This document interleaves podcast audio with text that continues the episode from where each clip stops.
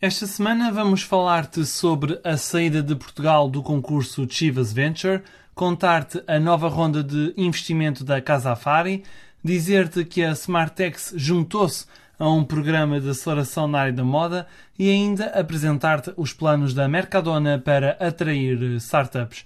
Olá, sou o Diogo Ferreira Nunes e estás a ouvir o Série A, o podcast onde se fala das startups em Portugal.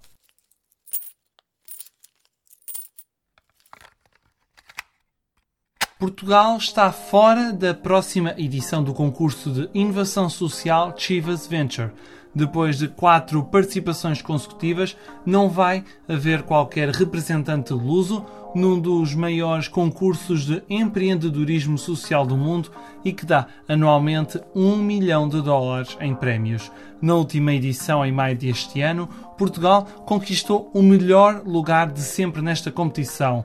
A SPIC arrecadou o terceiro lugar graças ao projeto informal de partilha de idiomas e de culturas em vários países europeus. O projeto, liderado por Hugo Menino Aguiar, garantiu um investimento de 110 mil dólares. Lançado em 2015, o concurso Chivas Venture já teve um impacto positivo em cerca de um milhão de pessoas, segundo dados da organização. A Casa Afari recebeu 5 milhões de euros em investimento.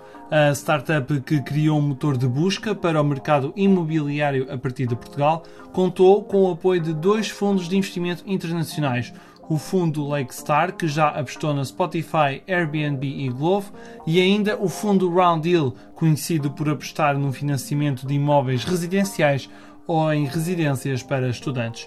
Conhecida como a Google das casas, a Casa Afari vai aplicar os 5 milhões de euros de investimento em novas contratações, no desenvolvimento de mais aplicações e na expansão para outros mercados europeus. Para já, a plataforma reúne dados nos mercados imobiliários de Portugal e Espanha. Fundada por Mila Sukareva e Nils Henning, esta startup já conta com 70 trabalhadores em Lisboa e vai recrutar mais 30 funcionários nos próximos meses.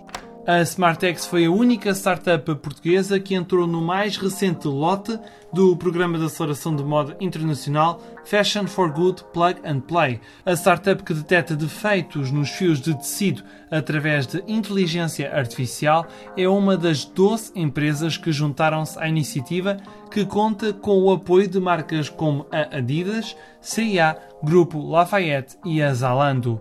Criado em 2017, este programa de aceleração para a indústria da moda procura startups que respondam aos desafios da sustentabilidade, da economia circular e da transformação digital. A decorrer pela sexta vez, esta edição do Fashion for Good apostou em startups que estão a desenvolver, por exemplo, novas soluções de embalagens e dispositivos inteligentes. Este programa de aceleração vai decorrer nos próximos três meses em Amsterdão, na Holanda, e dará acesso a tickets de investimento entre 25 mil e 100 mil euros, próprio da primeira ronda de financiamento de sempre para uma startup. A Fashion for Good não fica com qualquer participação acionista junto das empresas selecionadas. E já que estamos a falar em inovação, terminamos esta semana com a aposta da Mercadona em projetos mais sustentáveis o grupo de supermercados que chegou há poucos meses a Portugal criou um programa de inovação em Espanha, mas que está pronto para receber startups portuguesas.